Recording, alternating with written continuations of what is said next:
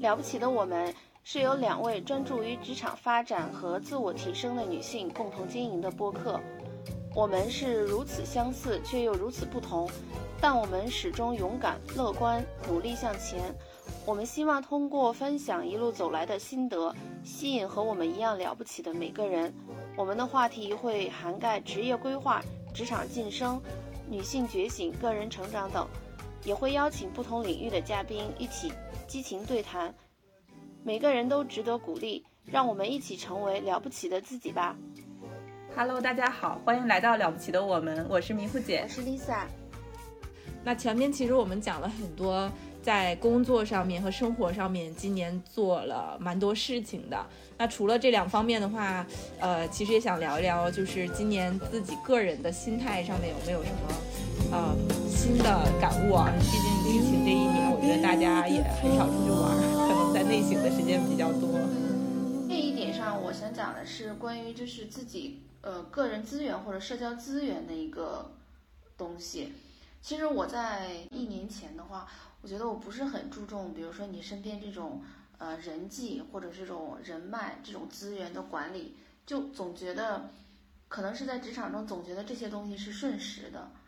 就是他不会跟着你走，但其实从去年，比如说职场上发生一些变化，其实回走到现在，然后再回顾发现，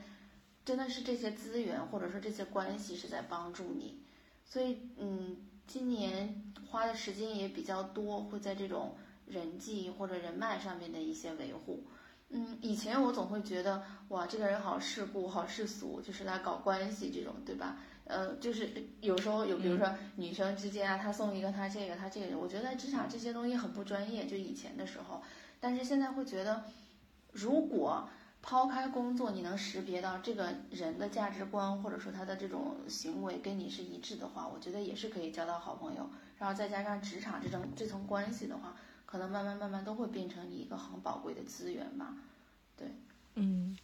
呃，这个我其实有个问题想请教你啊，就是因为听平常听你聊的话，感觉你在工作中也交到很多好朋友，但我觉得这个是你刻意维护就能做到的吗？还是说其实有一些是要讲缘分或者顺其自然？呃，肯定是讲缘分。我这个人你也知道，可能之前我就记得在听那个《诗人识己》的时候，那个薛逸然老师就讲过，就是他这个人很宽容，但是呃很很包容，但是在对人的这个门槛比较高。就一开始我是属于这种，就不是说你跟任何人都可以打成一片，但确实也有也有类似的人，他可以跟任何人都可以很好的交往。但我其实并不是属于这种人，所以呢，就对我来讲，并不是说你要去刻意维护，我觉得这种好刻意啊，我也接受不了。然后就现在，嗯，通过职场这个场合，然后结识的一些好朋友，我们都是在某一个瞬间，一个眼神也好，或者一个动作。啊，识别到他是跟我一样的人，或者说他是我欣赏的人，我可以接受的人，对，然后再加上嗯工作场合，然后我们可能会有一些项目的交集啊，然后有一些东西，然后慢慢慢慢发展到我们可以周末出来啊玩啊，甚至邀请来家里边吃饭呀，就变变成这种关系。嗯，我觉得发展到现在的话，呃，这种关系可能也不会因为，比如说我们在不在同样一个公司。这这个关系，比如说你假设你一天都大家都不在同一个公司了，这个关系这个关系也是还可以维持下去的。我觉得这个可能就是朋友吧。对的，嗯，这个我我觉得，呃，我我也是，就是以前完全就觉得工作就是工作，同事就是同事，嗯，一直到上一份工作的时候，意识到说，当你换工作的时候，其实你发现你很需要一些，呃，职场里面人给你的建议，以及说在你上份工作里面有很多你的挫折来自于你好像。你有很多隐藏信息没有 get 到，但是如果你这个在公公司里面是有朋友的话，大家就能够跟你讲嘛。当时也结识了一部分朋友，嗯，只是说范围比较小，只限于自己身边的嘛。因为当时可能带团队，刚跟我一个团队的就会比较对我比较认可，其他团队我就不是很善于。嗯嗯，现在的话就会比较嗯，也没有有意识吧。我觉得就是心态上面保持更更 open 一些。以前是太太 close 了，就人家能感觉到你这个气场，你只想跟他聊工作，你没有任何延伸的意愿。是，对，现在的话就就稍微好一些，但可能 我我的话还有空间。嗯，对。另外还有一个好处就是说，我现在这个朋友不是局限于自己的团队，就比如说非常非常广的部门。然后有一个好处就是，比如说公司有什么消息啊，然后有什么变动啊，然后基本我们五个人往这一坐，然后就是全部就基本一些东西的这一些变动啊，一些消息，就你的消息的渠道也会被打通。对，嗯，当然了，可能职场上也会有一些需要刻意维护的关系，这肯定是有的。但我对不会特别在意这些东西。好，这是你今年的一个，就是在是。呃，同事间的关系的一个连接。嗯，我我今年的话，嗯，我觉得我心态上面可能就是最大的一个感悟，就是比之前要更佛了。就是我的工作节奏、生活节奏放慢了嘛。我我觉得我我好像是第一次做到能够真的做到不钻牛角尖儿。以前就是觉得这个东西我做不到，我就会一直心里面耿耿于怀，然后去想，然后它会影响我的工作，影响我其他的事情，然后我会，然后更努力的去做。但是有一些东西可能你再努力都是做不到的，你就会就会想跟他死磕。当时我们有同事，他比较喜欢读书嘛，他就分享江他在江泽民的书里面看到的那个江泽民的名言是，呃，一个人的努力。呃，固然重要，但是也要顺应这个时代的这个发展，对。然后我就觉得，嗯，是，就是当你 你的时你的努力方向和时不是时代现在的主流的时候，你再死磕是没有用的。那我是不是可能现在大环境不好，我个人的能影响力是很难去最大化的？那我不如去歇一歇，或者说去呃养精蓄锐啊，去充电啊。对，那等到一个好的时机，就反正结果都是这样的。你你不如心态好一点，你天天是气鼓鼓的，那有什么用呢？就可能你心情更累嘛。对，我今年加上有别的事情，比如办婚礼啊，各种，然后就，啊，就我觉得我第一次觉得，哦，我竟然真的能做到，以前我是做不到的。对，然后，嗯，第二件事情的话，就是可能婚礼的婚礼当时挺累的嘛，但是我觉得好像我跟爸妈的关系更好了。就是我当时婚礼的视频，完全是围绕着就是我在婚呃婚礼前仪式前给我爸妈写的信，然后他们读信到出现，然后整个那个过程就特别的动人。然后我觉得我好多，因为我我和我老公，我我们俩都是属于很早就离开家啊出来上学嘛，很独立。然后我老公是那种留守儿童，他就是特别自立的那种性格。然后。他全程就不希望让他父母就是过多的付出，但是他也不会要求我父母怎么样嘛。比如说这个流程要父母要给多少红包呀，他就想着说，哎呀，就走个过场就行。对，但是我妈就非，我以前就觉得我妈可能，哎呀，就对我不够好呀什么的。以前我会老去。通过一些事情看看，哎，你你你你会你证明你有没有多爱我，然后 然后可能从我男朋友那儿，我就觉得好像啊，他父母我能知道他很爱他，这就够了，他也没有真的需要他付出什么行动嘛，对，甚至说他爸妈可能主动对他好，给他拿钱啊，娶媳妇儿，他都会去回，就是说啊不用，就是对，因为他自己已经觉得我不需要你用物质来证明我对你的爱，对，然后我就觉得，哎呀，我可能之前也。有点偏激，然后可能婚礼前后我就看开了很多事情，我没有要求，但是我妈就还是觉得说要有这个流程，所以她就主动给我拿拿钱呀，主动给我就是做好很多东西，然后我就觉得，但不不光是钱啊，呃，我就看开了，就突然更释怀，就我不需就不需要通过一些事实来证明，然后包括我弟弟以前就觉得啊，我我妈可能更喜欢我弟弟，然后我弟弟可能嗯就是比较幼稚啊，然后可能。以前作为姐姐还要老照顾他什么的，但是这次婚礼就是我弟弟也特别成熟，他提前给我做了，呃，两个用我们的婚纱照的照片做了两个木头的那个小人儿，提前就定制好了，然后然后说要婚那个婚礼上给 你结婚的时候送给我，对对对，但是被我妈路透了，对，然后就特别喜欢，现在还摆在我家里，然后包括婚礼前一周他来北京，然后帮我去各种忙东西啊，嗯。然后就一起到录完，就就是属于我让他干什么干什么，因为我在那边没有朋友嘛，就准备起来很多事情都是我弟帮我去弄的。然后我弟因为还在上学，然后也没有说让他准备红包什么的，我弟坚决要把他暑假打工赚的钱给我包一个，包了一个一千块的红包。对，然后我就又回了他两千块钱过去，然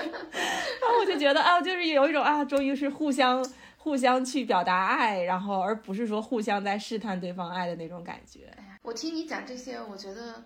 婚礼的意义，就是你通过婚礼找到这些意义就足够了，就是形式什么的都是衬托，对吧？嗯，对的，对的，就我觉得没，就是看开了，就我我，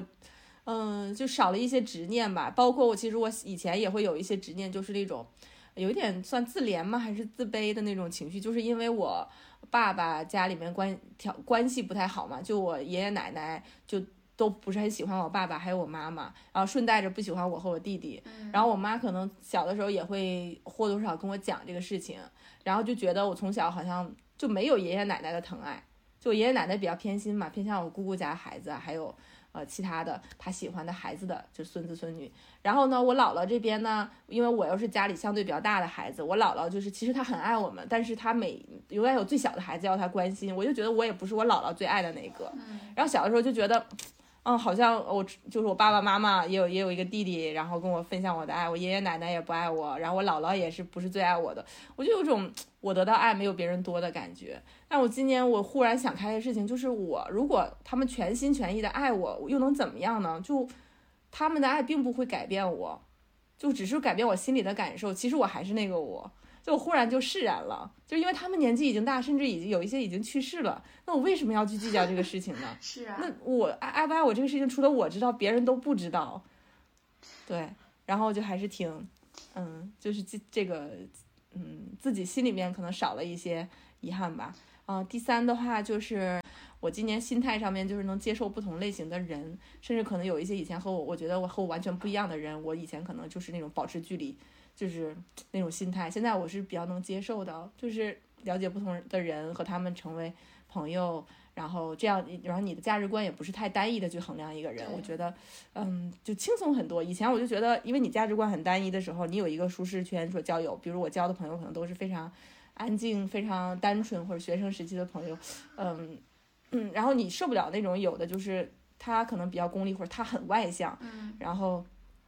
嗯，你就会觉得。你跟他在一起不舒服，你需要打起精神跟他交流，那我就会很累。然后，但你可能慢慢接受了之后，你现在就是属于让你自己更轻松了，因为你没有办法避免和他们的交流。嗯，那你不如就以可以更轻松的去和他们沟通。对，我觉得还是就是自己对一些东西的宽容度或者说认可度没有那么的单一，没有那么的绝绝对了。对对对。对这个社会，对身边的人，可能更更包容、更 open 一点那个标准。嗯。对，所以整体到就归结到说，比如说个人的心那个努力和和父母啊和家人的这个关关系，以及说和其他的不同类型的朋友，我觉得综合在一起，我今年就是全方位的感觉到松弛。就以前就觉得很容易，很各种事情让我焦虑，只要和我不一样的。对，对的，对的。以前感觉就是你会一有点东西，就不不管是目标性质的还是。标准性质的，你一弄你就非常容易，整个人一下就绷起来了。所以那次一起吃饭那次，然后我那次就觉得，就是你现在这个状态很松弛。包括你结婚前，然后我们在奥森去春游的时候，就是你们如果放在我不知道放在一年前或者两年前，假设这个疫情造成这个婚礼一推再推，一推再推。你估计早就崩溃了，对。但是那次你就觉得我也不知道，到什么时候再说吧。应该你应该对我当时对你的评论很很应该印象很深刻。我当时觉得哇，你居然可以这样接受，你真的无所谓吧？是我当时就是你就跟我讲那个评价，让我我印象很深刻。就就我跟你讲，我婚礼又延期了，延期了已经两次了，而且不知道什么时候能办嘛，啊。那这个事情，呃，然后我当时讲起来很轻松，然后你就讲说，哇，这不像你，说这要你以前的话，你肯定会在那儿不停的抱怨，凭什么，凭为什么？我我就忽然反应说，哦，原来我是这样的吗？就以前的我竟然是这样的反应吗？然后让我有了一定的反思，对，嗯，估计你自己都没有觉察到，对吧？对，但我当时真的就是因为你这个不可抗不可抗力，你你你你不接受没有办法，你每天在家生气能怎么样呢？就确实有点生，可能真的当你经历了太多这种自我的内耗啊，然后和自己精神上此刻的这个 给你带来的困扰之后，你就会选择放过自己了。我可能还是从前年换工作那段时间给自己带来的那个焦虑里面就挣脱以后，我才学会放弃放过自己了。啊，因为因为因为当你一开始你小的事情每天可能前半年，今天你生气两次，明天生气三次，你不觉得有什么？等你真的被那个黑洞吞噬的时候，你才知道我不走出来，我就要我就我就活不下去了。对对对，对，其实都是自己给自己画的圈啊。嗯，对，嗯，还有我们其实有有提前准备一些和其他人的收集其他人的评价嘛？你收集的怎么样？我当时是设计了一个问卷，设计了三个问题吧。第一个是二零二二年对我印象最深的一件事儿，第二个是最大的优点是什么？就是说我当时应该也没有这么自信的写一定是优点啊，就是说对他印象亮点对最深的或者怎么样的对。然后第三个是认为说后面还需要再修炼的。嗯，我的这个答案除了极个别样本之外，还是比较一致的。就是印象最深的，可能，比如说我二二年买了房子嘛，可能可能可能大家都认为这是一个很很很好，就是一个很厉害的一件事情，其实还好啦。然后印象深刻的，大家基本都是觉得我这个人很自律，就是非常自律，然后目标明确，呃，执行力也比较高，然后是善于去攻坚克难，就是一些难事儿可能不怕。我觉得这个还是，嗯。跟我自己对自己的认知啊是一致的，然后还有是一些可能关系更 close 一点的人，他他大概会了解我的生活状态嘛，然后也会认为就是我在二二年整个做工作和生活平衡的比较好。呃，关注我微博的人可能知道，就是嗯，我会在微博上，微博上谈职场的事情不多，然后基本会记录自己生活，然后一个是孩子的，然后一个是我们一家三口的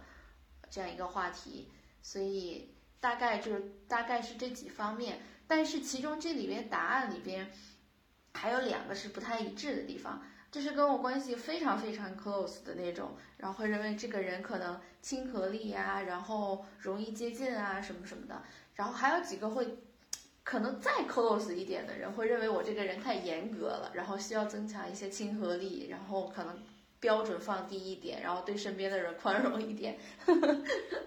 就是他可能在不同的场景、不同角度下，你展现的面会不太一样吧？对对对大家印象。对，嗯，我觉得跟还好啦。对，我觉得可能这个调查的样本群体也有关系啊，得到的这个反馈还是跟我自己对自己的认知比较一致。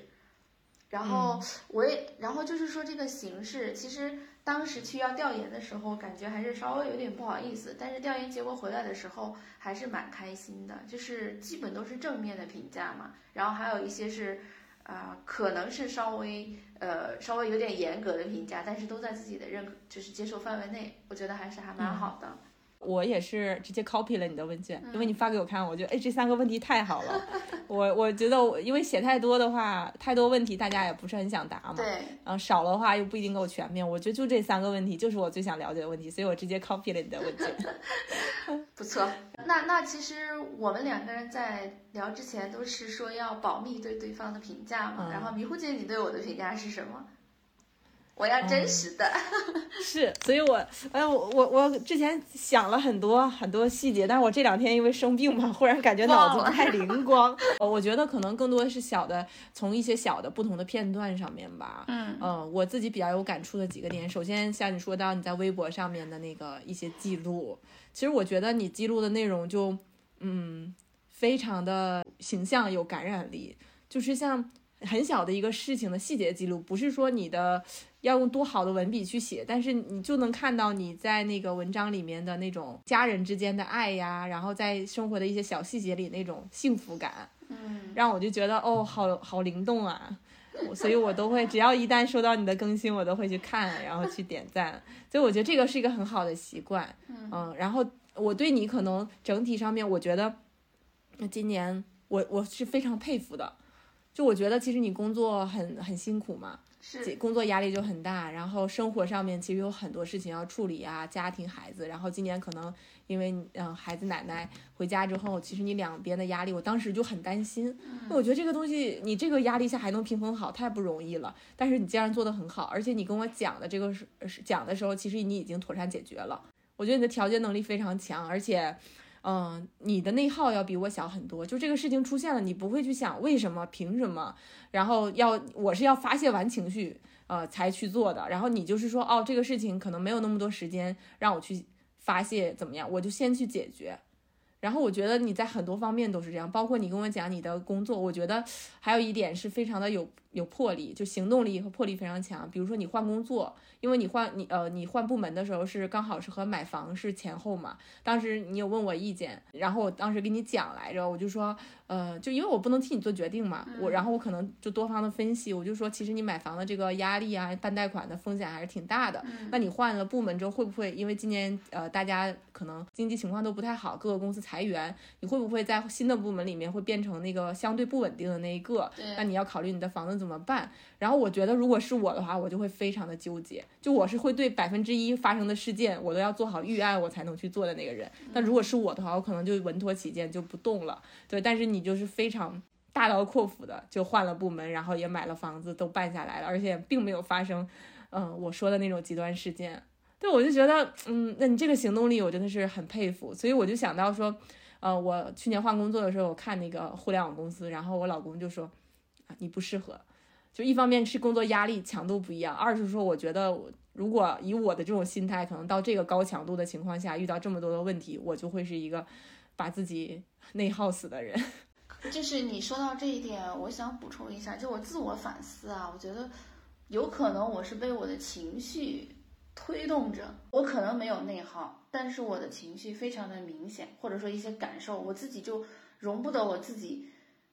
一直在一种不好的情绪里边，所以我去做好的事情，可能真的是被自己的感受和情绪推着。呃，当然，大部分是做成了一些事情，但是也有一些可能是会被自己这种情绪冲动的情况下，然后做一些可能不太正确的决定。就你讲到这一点，我想补充的。嗯，是可能也有不好的一点，然后这是我自己的反思。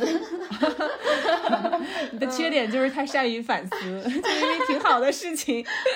但是你你你这个角度给了我一些启示启发，就是可能对你来讲，你更习惯让自己待在一个积极的情绪里。一旦你有一些消极情绪的时候，你你更倾向你会难受，然后你倾向于去做出一些改变，让你去扭转这种情绪。对啊，这是你的你的逻辑。对，嗯。对，但是我我觉得我像我或者说某一我某一类人之类的，我觉得我们是更习惯待在悲观情绪里的人，所以很容易就掉落在这个情绪。而且我在这个情绪里，我很可能是有点享受，就是我消化情绪这个过程，就就什么也不想干，然后就一直在内观内观，然后耗费了很多很多的精力。就我并没有一个强大的动力让我说我要走出这个情绪，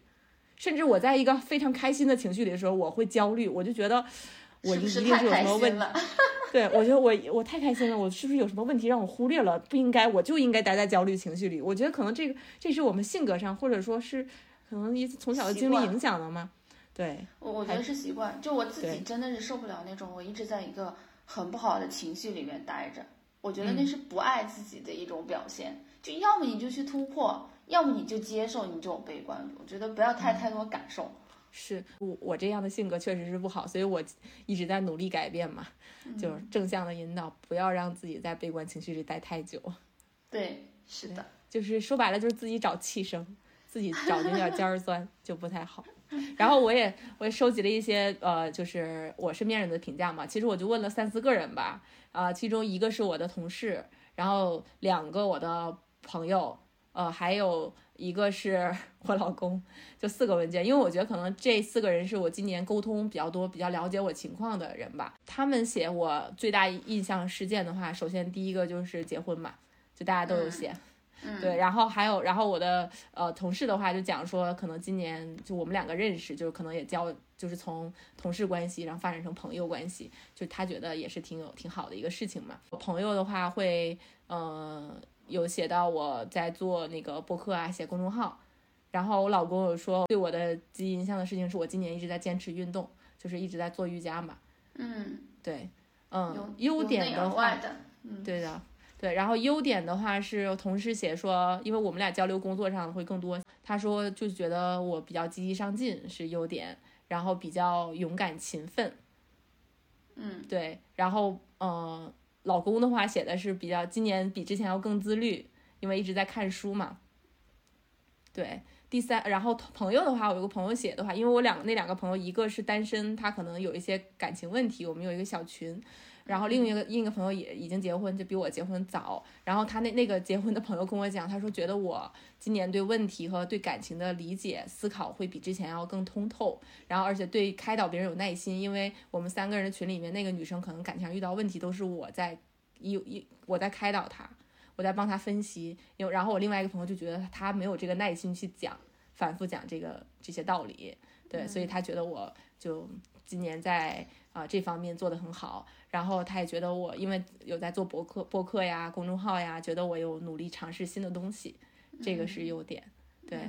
嗯，提高的话，呃，我同事写的是希望我明年能更开心，不要纠结。这个其实是我们两个的性格特点，所以我们两个有很多时候就在聊，我工作上出现了负面的情绪，然后可能或者说我们俩对工作要求都很高，然后会吐槽吐槽自己的搭档，就觉得呃做的不够，然后再互相开导说，哎呀，其实你不应该这么要求高，你对对方有不切实际的那个什么，就是每循循环往复的，他就觉得说希望我们两个都能够更开心一点，不要那么纠结。嗯，对，然后朋友说，就是因为疫情嘛，就身体健康还是很重要。我最近也感觉，就我从我生嗯阳了之后这一一个月吧，就真的精力牵是很受影响，很多事情都嗯、心有余力不足。对，所以我觉得身体健康还是很重要的。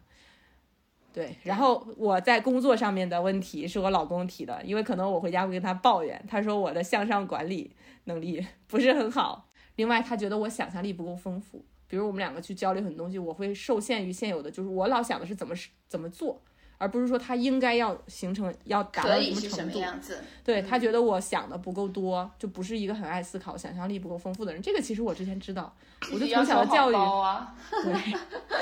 就是他我从小的教育就是让我照本宣科去找准确答案。我老相信就是我是要在四个答案里选一个的，但他要是说你要你要放开了想，没有标没有答案。对，嗯，这个太难了，对我。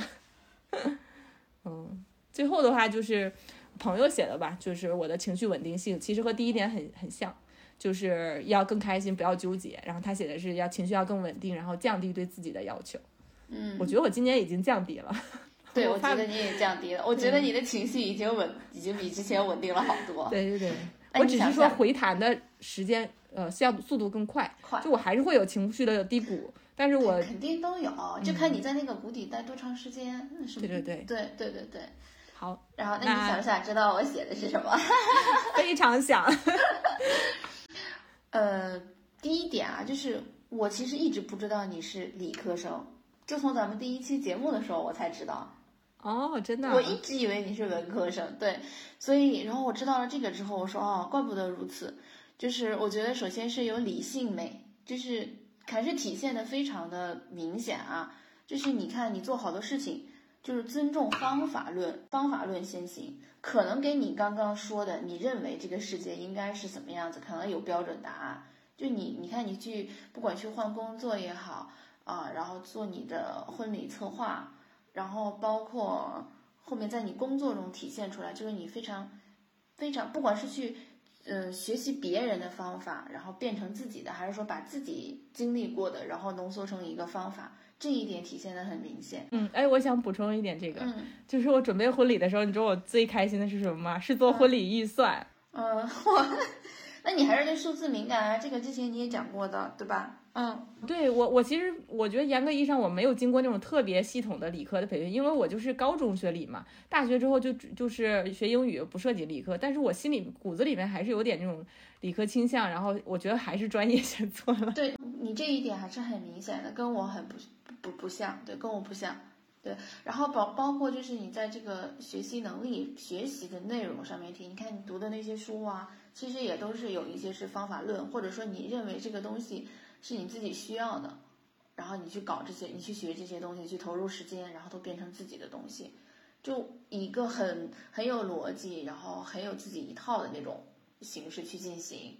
对然后这是理性方面，然后第二，同时我觉得你也很有感性美，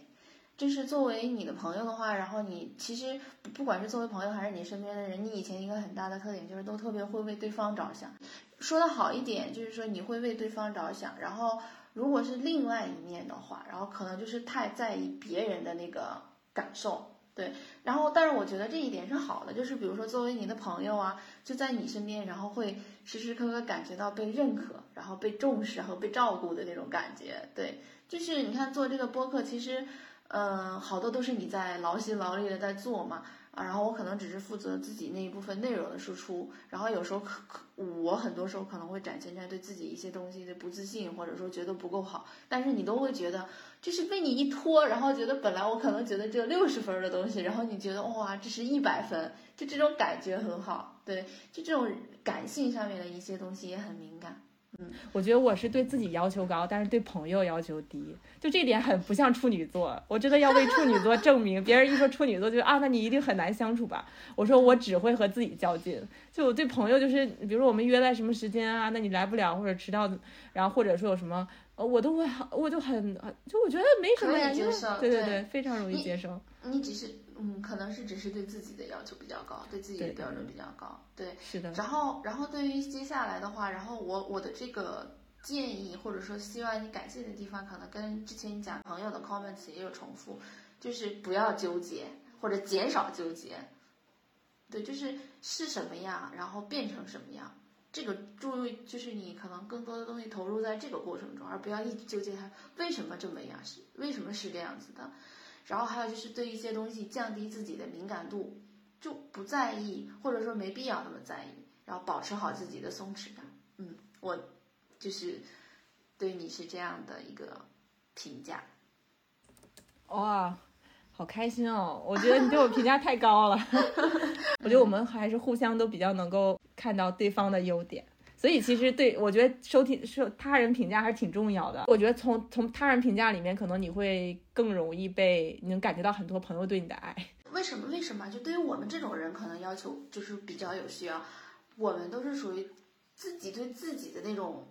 压力就是无形的，就自己对自己的要求就很高。像有一些人其实会特别爱自己，我我我见过这样的人，他就是。比如万一出现各种情况或者什么情况，都是别人的错。我这么好，我这么自信，怎么会是我的错呢？都是你们的错。我见过这种人，但是我们居多面临一些问题或者出现一些情况的时候，第一反应都是，哇，我我我我一定有哪里漏洞，然后我怎么是我的问题，是我的问题。就我们对自己的这种要求很高，所以我我觉得跟朋友待在一起，可能最大的意义就是这样，就是朋友可以，不管是从偏袒的角度来讲，或者说。哄你的角度来看，但是我觉得朋友还是可以给我们这种正确的一些信号，就让我们不要那样逼自己，然后更爱自己一点。对，就就有时候我可能会觉得啊，我靠，这个事情我怎么这么这么这么不好，然后那几个朋友就马上会来。给你分析外部原因、内部原因，其实你已经做得很好了，你自己没有错，都是他们的错，然后你就觉得好平衡啊，这种状态，对，好好好。你前面讲到这个朋友的这个方面，让我想起了另外一个不同的思考角度，就是为什么我找的朋友可能都是和我们比较像，他都会对朋友很好，就亲和力很强那种，我就很少会和你说的那种说非常爱自己、非常然后全怪别人的人交朋友，对，因为我可能。主观上就觉得，因为你已经很很主动去爱别人了，那你也就是当你去找到，可能他也是这类型的人，他也会给你回馈一样的，你们两个在一起就很舒服。对。然后，但你遇到那种人的时候，你就会觉得你被过度消耗了。没错，你会一直包容他，然后甚至他还觉得不够，然后他一直向你索取。会通过我的直觉就天然能感觉出来，我就会避而远之。在工作上的话也是一样，就是你你工作你不能自己去选择嘛，你遇到这样的人你就会非常痛苦。我然后现在我可能今年会比较能够去和不同类型的人去交朋友，是因为我在工作上面，呃慢慢知道了说你怎么去对付这种人，就是我要坚守我的立场，我对朋友是没有立场的，就是。你需要的时候我就在，然后我永远是可以，我愿意去开导你、帮助你。然后别人对我也是这样对我的，我不需要去有一个立场说拒绝他，或者说，啊，你不要侵犯我的边界。但是同事的话，你以这以前我以这个套路是不行的，因为他会得寸进尺。然后今年我可能我就会发现说，我跟同事之间我立了原则之后，我能够 hold 住他了，那我就不太害怕去和这样的人去交朋友了。对，同事就不是朋友的同事是完全另外一码事，我们必须有边界。对的，对的，对，但是引申到就是说，可能你的朋友也，呃，可能小小最 close 那一圈还是类似的，但是你有最外圈的一些，因为你的社交的网络要扩大嘛，你不能说完全不和他交流，你和他有一些保持距离的交流的时候，嗯，你觉得，哎，我也能接受这样的人了，一是保持距离，二是我有自己的原则，就不会被他牵着走了。嗯，其实讲了好多，嗯，感受啊，然后评价，嗯，今年有什么遗憾或者，嗯，缺缺憾的地方吗？嗯，我觉得是第一是健康，我觉得，因为现在尤其大家都阳了之后，其实大家都对二三年的期望是健康嘛。觉得二二年可能，呃，是就是在这种健康管理上，我我因为我一直对健康其实不是很关注，因为我没有这种，比如说这里不舒服那里不舒服，可能我身体基础比较好，呃，但是是我觉得随着这种年龄的增长，你还是能够感觉到自己就是不管是这种。身体代谢能力啊都很差。整个二二年其实我没有去保持运动，然后像以前还会关注，比如说二一年的时候，那个时候去费劲，然后想办法去减减重什么的。整个二二年就撒开了。然后像现在在这种，呃，衣着上面，我我现在天天就是一个板鞋、牛仔裤。上周的时候还被老板讲说，我们我们组有一些人，就是某些人穿的都不像是来。做这种做我这个职位的都像小学鸡，对，其实还挺典型的。对，我觉得可能二二年做的不太好哦。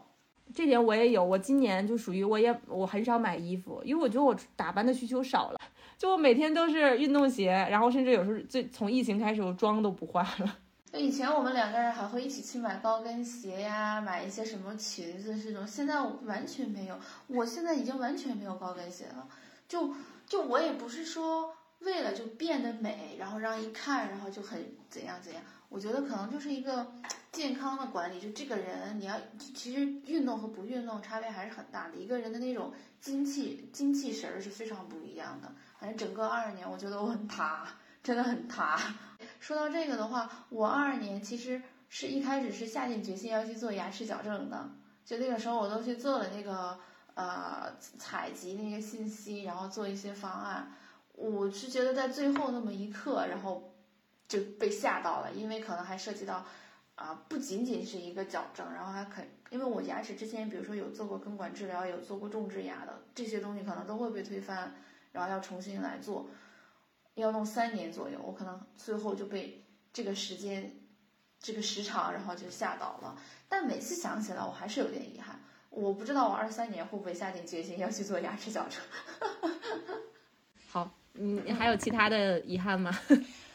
我二三年的话，我没有学会开车，这是我二一二二年初的时候定的一个非常明确的目标，并且我也投资了。但是因为之前前面我也讲过哈，一次交通事故之后，就把我所有的这个信心都打破了。我觉得二三年我还是要坚持学会开车。嗯嗯，给我自己加油。对，嗯。嗯，然后学习方面的话，我现在啊，因为我现在是在一个新的岗位上，也大概是半年了，正好也是一个观念的那个突破期。呃，我觉得我之前更多的是，呃，在自己这种舒适圈，或者说在自己原有的知识体系下，就你不想变。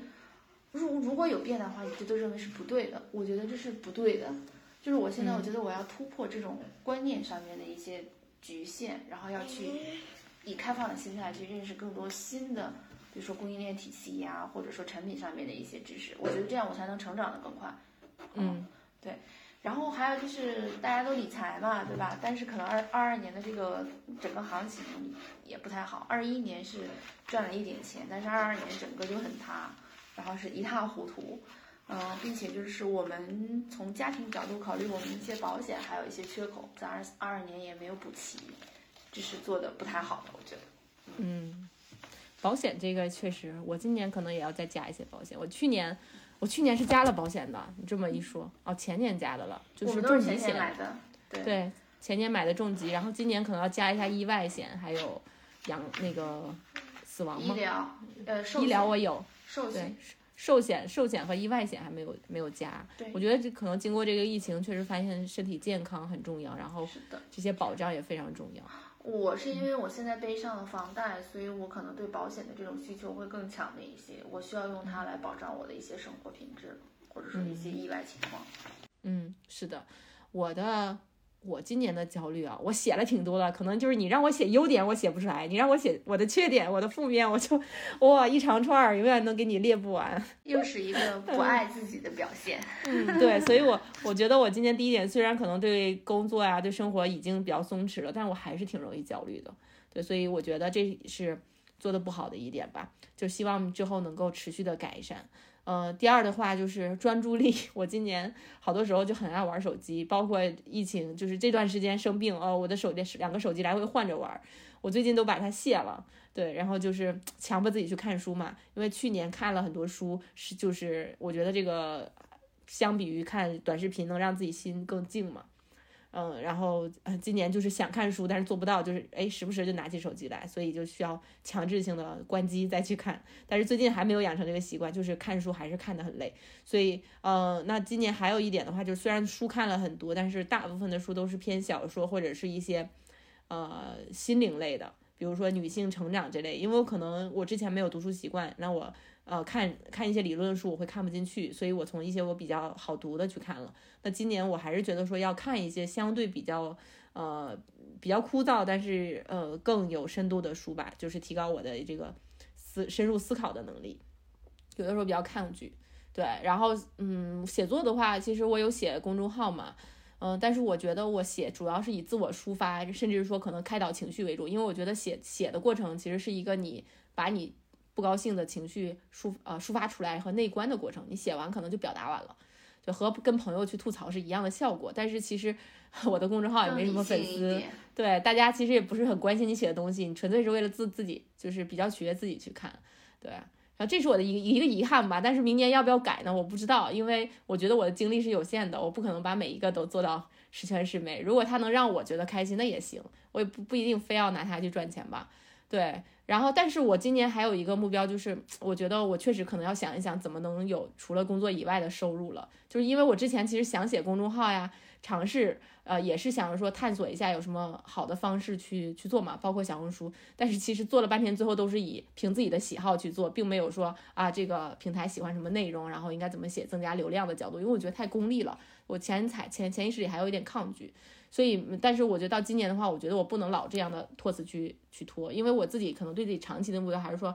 我如果有一个自己感兴趣的副副业的话，我可能应该，比如三五年之后可以脱离工作是最好的。那我如果现在一直拖下去，可能以后也实现不了。所以我今年可能要想一想，有什么东西可以去创收。那像呃这种内容的项的，我不确定是不是我最擅长的。我觉得也可能不是，就是因为我如果我的内容只取悦我自己的话，是很难受大众喜欢的。那如果我想让大众喜欢，可能我会做起来就比较痛苦。我要写一些我不喜欢的内容嘛。那是不是说可能从别的角度，比如说什么行业是，比如说你去卖货啊，跨境电商啊，我不知道啊，就是说我也可以都尝试一下，也可能这种东西更赚钱，然后和内容无关嘛，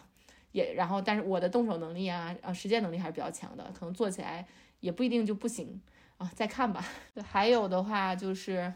行动力，我觉得今年还是也是跟因为容易焦虑，就是容易我我就很容易陷入到负面情绪里，然后就说啊我情绪没有调节好，所以我不想做。就和你的那个是反过来嘛？你是你是做的过程中你就跳脱了情绪，我是要先把情绪渡过去再做。我觉得这种无力感还是挺挺不好的，因为它经常会打乱我的节奏，然后做一段休一段，做一段休一段。所以我的公众号也老断更嘛。那其实播客的这个过程其实也是让让我有一个比较规律的输这个我们互相监督输出，对，互相监督。但是最近也不太好啊，就是因为身体不舒服，也又断了很久嘛。对我主要是没有时间，哎，嗯，所以大家都有不同的困难要克服。我们尽量克服吧，就是不要像我的公众号一样，就是 隔一个月才写一篇。保持一定规律。最后的话就是，呃，因为今年疫情嘛，我觉得遗憾还是说出去旅游太少了。我觉得旅游还是挺重要的，就是能脱离你的生活环境，给你心灵上面，嗯，做一下 SPA 吧。嗯。然后就希望今年可以有一些机会去出去玩吧。还有一个就是，我觉得因为也是因为疫情，和朋友见面太少了。可能我跟你见的还算多的。嗯，这个疫情确实很影响。然后二三年放开的话，我觉得这些事情应该都可以搞起来了。是的，是的，就多多见见老朋友，然后多交流交流，然后多出去玩一玩，然后心情，然后身体好，身体好了之后再就很多精力去做其他的事情。对，就我们刚刚讲的都是一些遗憾呀或者不好的地方。那我觉得每开启一年，可能就是都又给我们一次机会去把这些遗憾或者不满，然后都去补上。那你二三年的话，呃，你有什么重要的一些计划吗？哦，我觉得前面讲到这个遗憾的时候，已经好多计划说出来了，比如说要多看书，然后多多见朋友嘛，多旅游，然后对我自己的话，我今年还有一个 to do 很重要的 to do list 是想要生宝宝嘛，就你也知道，我就是念叨很久，但是，哎呀，就是还不一定什么时候。这都不用列到，这都不用列到计划里面，这个都顺其自然就有了，嗯，这是一个决定。是，嗯，对。然后我觉得个人的话就是看书见朋友。然后我嗯觉得今年就是我之前听那个呃轩然老师的那个播客，他有讲那盖洛普嘛，我觉得可能呃可以，我想尝试去做一下，然后了解一下自己，然后也可以用这个工具去呃了解身边的人嘛。嗯嗯，呃，第三的话，我也想多了解社会，就是和外界交流，因为可能之前更倾向于待在自己的朋身边的比较 close 的朋友或者工作的舒适圈里面，多了解不同类型的人以及社会更多的一个面，我觉得也是挺重要的，因为你你有更开放的一个视角，你才可能找到新的机会嘛。嗯呃，对，有更多其他的价值观。然后工作的话，我觉得，嗯，心态是一方面吧，就是克服焦虑是克服焦虑，但是有的时候我会因为情绪去逃避工作压力，就对工作非常抗拒。比如说最近身体不好的时候非常抗拒。我觉得，我希望我明年可以更理性的看待，就这个东西不就是为了为了赚钱，为了去。嗯，给老板交差，那我为什么不能去做呢？就我有的时候老是需要，就是我只想做我想做的事情，嗯，这个这个我觉得也是需要一定的，嗯，就是控制力，就是去克服的。把它变成变成就是顺其自然的一个东西，就顺心是是最最最最最舒服的状态。对，嗯因为我做每一件我不想做的事情，我都要先花时间去说服呃摆平、说服自己。然后我觉得这个过程，就你为什么要说服自己呢？你不说服自己，这个事情你不能做吗？你做完了就得了呗，对你也不求它有多好的结果。对对可能因为我觉得还是因为我对自己要求高，就是我不说服自己，我就做不到位。嗯，对，哎，但是其实也不一定非要做到位嘛，就做它六十分也行。做就好了，做就不要在这个做和不做的问题上纠结，做就好了。是，嗯然后，呃，探索副业嘛，前面讲了，我觉得这个副以前去年我也说探索副业，做了很多探索，但是，呃，也不能说不成功吧，我觉得挺好的，就找到一些自己很喜欢的方式，但是我觉得还没有找到我最舒服的，就是又又擅长又喜欢，同时能赚钱的方式。我觉得今年我至少要在副业上面见到一点钱。我今我去年所有见到副业上的钱，全来自于我公众号的打赏，然后大部分打赏来自于我老公。对，我觉得不行，我要 我要见真的证明，就是我不一定要做赚很大的钱，但我要证明探索一些能让我赚钱的副业，证明我是有这个能力的。那我可能再过个三五年，我就可能会找到一条轨迹，能让我摆脱工作的桎梏。然后，嗯，但是在此之前还是要上班嘛。然后，但是我觉得还是要控制自己被别人评价的这个，嗯，就对太在乎别人评价这个事情吧。对，因为有的时候我就会摇摆，就是我的经历可能是说，我做着我喜欢的事情，但是呃没有别人评价，甚至别人都不知道。那那我别人评价的事情，其实就是像工作呀这些东西，我就会觉得说，哎呀，我最近是不是因为我没有上上那么上心，我没有得到一个九十分以上的评价，我就会非常非常难受。对，那但是我有一想，如果我长期的目标并不是在职场的话，我为什么要非要达到九十分呢？对，然后所以这个可能还是要，哎克服，就克服这个东西，好难哦，好多哦，你对自己的要求好高哦。好高，所以我也不要不强求都达成吧。我觉得只要有很多东西软性的是有进步就可以的。你这个难点，就我看一下你对自己这个要求，你这个难点是没有办法量化，就嗯不是没有办法量化，就是你没有量化，嗯，所以然后就会觉得自己要做的事情好多，就是没有尽头，就是你这个提升是没有尽尽头的。。对，我觉得到嗯四十岁的时候，可能我我们也也也还也还可以去说这些东西。嗯，是我我不太喜欢给自己量化的目标，比如说我之前跑步的话，我老公就会说你一年要跑多少次，跑多少公里，然后这量化了之后，我就心理压力特别大，我就很担心哦我的 flag 会倒。对，我就好喜然后你减肥要多少斤？对，嗯，但是我年底喜欢总结，就是可能我朝着这个大的方向去努力，然后我会总结我做到什么。比如说，我今天可能只写了我要多看书，然后提高看一些呃理论类的、思考类的书籍。但是我年底的时候，我就可以总结说我看了多少本儿。啊，那还可以，对说明，但你不能强迫我去看多少本你道强迫我看，我就不想看了。对，那那你这个还比较好，就是你可以，你你自己的心可能是能够一直顺着这个方向去搞。我的话，你如果没有目标的话，你可能就做着做着你就不知道自己的目标是什么了。所以我是需要一个目标去、去执行。嗯嗯，好的，我觉得还是可能更多还是在我心态上，也是我的一个心病吧，就是很多问题都在心态上，不是在行动力上面。嗯，对。你的话，你没有这个方面问题，所以你你都是在行动上面。好，来开始你的表演。我这边的话，首先是关于我，因为我要维持整个家庭的生计，我肯定是先对这个，就是我们的这个经经济情况要有一个掌握。我之前其实一做特别好，就是在记账这方面，但是可能从我们买完房子之后，好多支出你就都看得见看不见，你就管控不住了。然后整个，所以我到年底的时候就很难对自己的。经济情况有一个评估，那我现在就是说我二三年的时候要坚持认真的记账，要把这个习惯给捡回来。然后我现在已经开始了，对，其实也是从这周才开始开始的。它这个东西倒也不是说你自己到底会因为这个记账这个东西你省多少钱，但至少你会有意识的控制，然后知道你的钱去了哪里。对，对，所以这个我我开始坚持了。然后第二就是说，在二三年，如果我们经济情况允许的情况下，我可能还会去做一些保险的一些缺口的补偿，就像刚刚我们讲到的一些，尤其寿险这一块。对，这是关于财产方面的一些东西。然后关于我的生活的话，我觉得我的要求，我的想法还挺多的。然后第一，我会坚持我的微博记录。对，就是之前没有，我没有想到。当然，我的内容肯定也都是一些大白话，然后一些细节、一些生活细节什么。我的初衷其实是本来想着等孩子长大，或者说等我们变老的时候也翻一翻，觉得以前生活这么美好。对，但现在就是好多朋友对这一点，我觉得大家的反馈还非常好。那二三年我会把这个再坚持下去。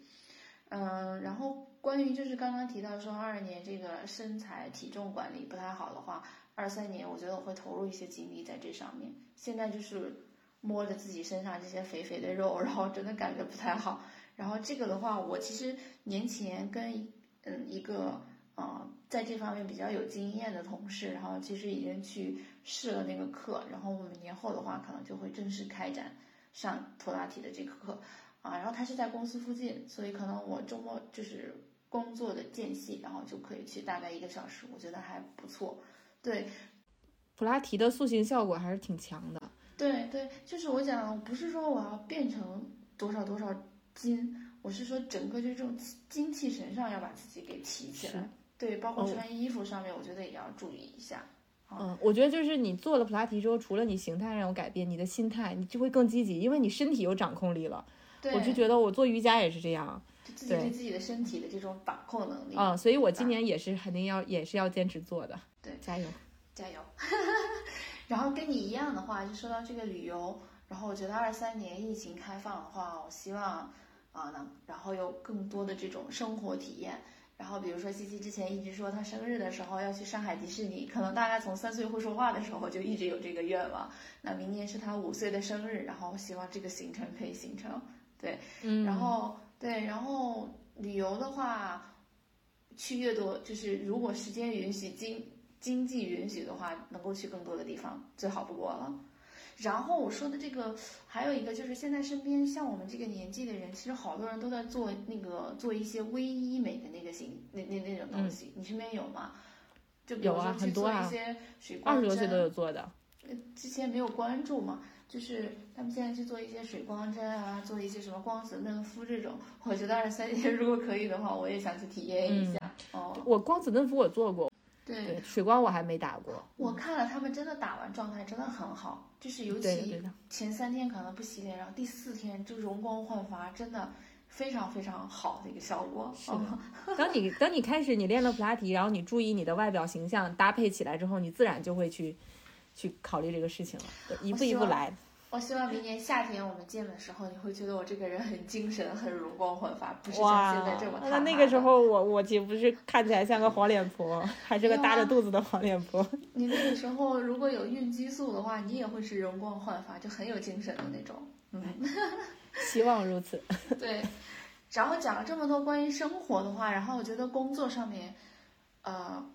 我其实一一。之之前的话，包括跟你聊，我一直认为我找到了我工作的舒适区，结果前几天不是见大家都年终总结嘛，然后我们的总经理说了一句话，说谁如果把自己现在的岗位当做是舒适区的话，我就要把它清掉。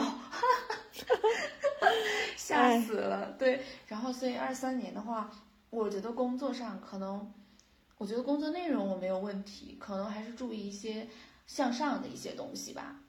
对，这这这种东西，我觉得可能是我现在比较需要的，但是这个东西很虚啊，我现在也还没有把握到那个尺度在哪里，但是大概也是一个方向。嗯然后我还记得一点是，我这个有一个，因为我现在做供应链嘛，我现在有有一个证书，非常重要的证书要考，就是那个 CPSM。这个证书我已经报了大概是两年了，还是三年了。我去年不是裸考考过了一一个模块嘛，我还有两个模块，我真的希望我二三年可以把这两个模块 close 掉，然后顺利拿到这个证书。你裸考都能过，那你没有问题了。我我觉得那个是运气，真的是运气。后面这两个模块都比较难了，我觉得二三年你搞完吧，对，拖延症太太严重了。嗯，我其实有点挺羡慕你在工作上面的这个激情，然后听起来，我觉得就是像之前你你就是可能上学的时候啊，就你们跟我讲说，啊，我可能在工作上追求以后应该是走那种职场女白领路线，但是我感觉 我现在有点怀疑了，我反而觉得可能再过个一两年你会是走这个路线的，因为你对工作真的很上心，然后也非常努力。我觉得只是我希望，哎，回嗯。头等我们这个呃录播然后结束了之后，然后我给你讲一下最近又有一些新的挑战和新的情况出现。好 的啊，嗯永远都会有的。但我是觉得你是在持续的去去突破那个。我觉得我过了这个阶段了，我可能在上一份工作里有，但是我当嗯我经遇到那个瓶颈，觉得说哦，这个东西不是我能突破的，嗯、或者说我努用力错了方向的时候，嗯我好像就没有那么很想做了，就受伤了。一直到我现在的工作，我看我前面一直在说的就是说我可能想要三五年之后不工作了，对，然后但是我我不知道这你有没又有点失落，就又很羡慕你这么有追求。你有没有想过，你说的这个不工作了是另外一种形式的逃避？为什么不工作呢？我要很成功的工作下去，我要工作到我退休，公司还要返聘我。嗯，对，但是我我也我也很拧巴，就一方面我觉得是逃避，就是包括可能我今年结婚了，后面要生孩子，我就觉得那我我求稳这几年也没什么事儿，因为我之前都太焦虑，太太努力了嘛。嗯，对，然后我就想用这个开导自己，说你需要休息一段，但是又心里又很慌。对，然后但另一方面呢，又觉得说，哎，可能工作呢赚的钱是有有数的嘛，很多人说其实你还是还要自己去做一些东西，嗯才能是真的实现财富自由，或者说，可能你自己做个小买卖，你一个月赚的钱如果有稳定的现金流，也可能也和现在工资差不多，反倒不需要这么上劳心嘛。那我就觉得好像其实是应该突破，所以我两边拧吧，就是现在还没有想好。对我是，嗯，可能再过个几年吧，就如果找不到这个出路，我还是要在职场的话，就但我觉得，但我觉得百分之八十的人都是通过职场实现财富自由的。嗯，然后就算他有副业，一定是主业也也也风生水起，然后副带动副业。哦，哎呀，那我这样，你忽然又有点没信心了。呃，没关系，这个我们可以再聊。对对对对，我，我只是怕我可能需要一段时间对的，对我对我我可能是一直是你的另外一面。对，但我可能觉得我，因为本质上我对工作还是有追求的，但是这几年我确实是，嗯、啊、可能基于之前的经历，就确实比较累嘛，然后想休息，然后自己的人生阶段以及现有的公司能看到的机会会有限一些。我觉得，那你等不到机会，你你你你自己非要在那儿内耗也没有用嘛。那可能等到可能等到合适机会，我会等我，然后我也想好了，可能啊，这个说不好。然后包括像你你说到可能说职场上面向上的提升，一方面是你自己的努力，当然要做好，但是其实也是要等待时机的。没错，时机很重要。我刚刚跟你讲，就是时机有时机有变化，所以我觉得我现在的一啊些可能也会调整。对，好呀，好呀，对行，然后整体的话，我觉得二三年的话，我有一个非常大的改变，就是呃有有一个需要需要改变的一个地方，就是就是增强你对一些事情的计划性和恒心。就是好多东西，我好多时候做一个事情都是点到为止哦，我觉得我做了，但其实你没有深入的做下去，然后你开始一个事情。只是觉得自己开始了，就跟以前我们转微博一样，我码住了就以为我怎就我做了，或者说我读过这本书了。嗯啊，对，对这个东西，可能现在就是发现，不不管是在我个人学习啊，然后职场上一些问题的处理，包括现在呃我对孩子的一些学前教育的问题，因为现在他也可能陆陆续续要上一些课，其实都需要你投入一些精力，要持续性的，然后去看一些东西。比如说我要做一个东西，然后你去信息搜索的过程，你就会发现这个信息也很庞杂。然后你怎么去提炼出来自己真正需要的东西，然后坚持下去，这个对我挑战还挺大的。我觉得二三年可能我需要在这方面有一些改变。嗯，加油，你可以的。嗯我觉得听起来你对自己的要求也不低啊。我这我必须去 hold 住，我得对别人负责。我觉得我自好己的好的都不要，但是对孩子现在他的学一些学习教育，我还是蛮焦虑的。对，嗯嗯，哎，没事儿，一切都会好的。对对，然后那我们其实今天也聊了很多内容嘛，觉得聊的挺开心的。虽然内容很多，虽然其实我们聊了，呃呃，有今年也有一些遗憾呀，然后明年也有很多想做的事情，而且二零二二也有就疫情啊，遇到很多不确定性，我们其实很多事情没有如愿嘛，对啊，也遇到很多阻力。但是听我们咱们两个人讲起来，我觉得二零二二还是有很多很多收获，整体来讲也不算虚度吧。不算，那一定不算。对 对，包括对对后呃呃接下来一年大家的期望也有很多，我觉得至少证明我们对生活还是非常积极的。嗯，虽然说这个实现的过程其实也挺也有很多困难啊，有很多痛苦的时刻，到时候我们可以呃二三年回顾的时候来讲。嗯，二三年我们再来讲。好的，我好期待二三年，其实。嗯我也我也忽然很期待，但是我最近的话，我觉得，嗯，要身体很重要，因为如果你身体体力达不到的话，你好多期待都是心有余力不足的那种感觉，非常的难受。我也确实好长时间没有生过病了，对嗯，对，我们好像身体素质都还可以。嗯，是，所以希望快快好起来，然后迎接新的，二零二三新的二零二三，然后创造更多的新的内容，嗯，新的生活。对，我们应该还有一个共同的愿望，在二零二三年，我们的播客要坚持录下去。对的，对的，对的，坚持录下去，然后我觉得可能要探索更多的啊、好的内容吧。对对对，好的，以上就是我们这一期的全部内容了。如果你喜欢我们的节目，欢迎在评论区留言告诉我们你的看法，也可以来讲一讲你的二零二二有什么样的收获，对新的一年有什么目标。也可以加入我们的听友群，添加迷糊姐的微信号，拼音迷糊姐三二一，备注听友群即可。欢迎给我们提供宝贵意见或告诉我们你想讨论的其他话题。嗯，不出意外的话，我们下一期节目应该在春节以后了。那我们年后见，祝大家春节快乐，拜拜。拜拜。